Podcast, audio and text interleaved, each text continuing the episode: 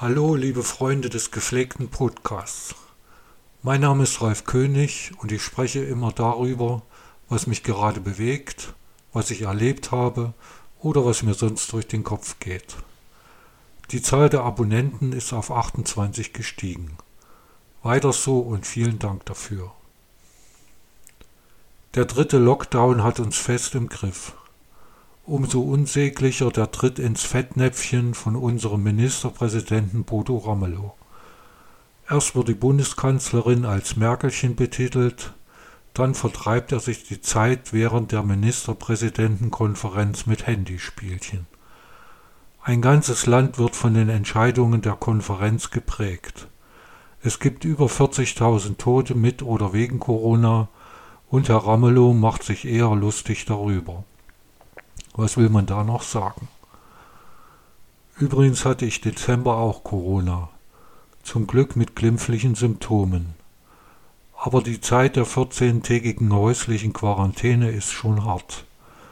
Ich war froh, als ich wieder nach draußen durfte. Ein Investor möchte in Greiz ein gewaltig großes Einkaufscenter direkt am historischen Marstall errichten. Dabei wird der Marstall über zwei Etagen komplett zugebaut.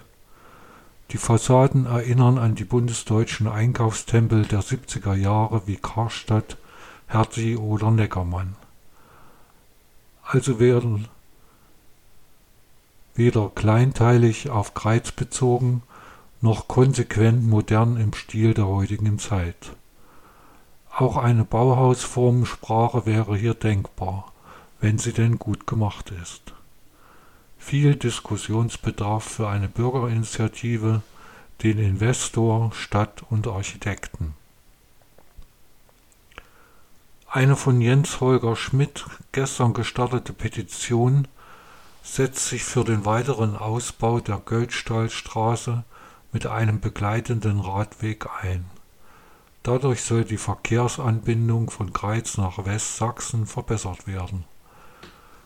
Das Land Sachsen möchte diese Straße als Freizeitweg einstufen. Das würde den zusätzlichen Bau eines Radweges ersparen. Da ich vor Jahren selbst einmal eine ähnliche Idee hatte, unterstütze ich die sächsische Lösung.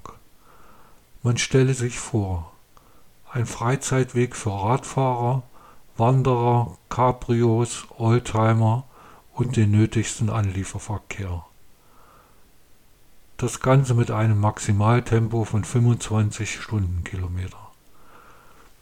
Ein touristisches Highlight, welches Greiz direkt mit der Göldstahlbrücke verbindet.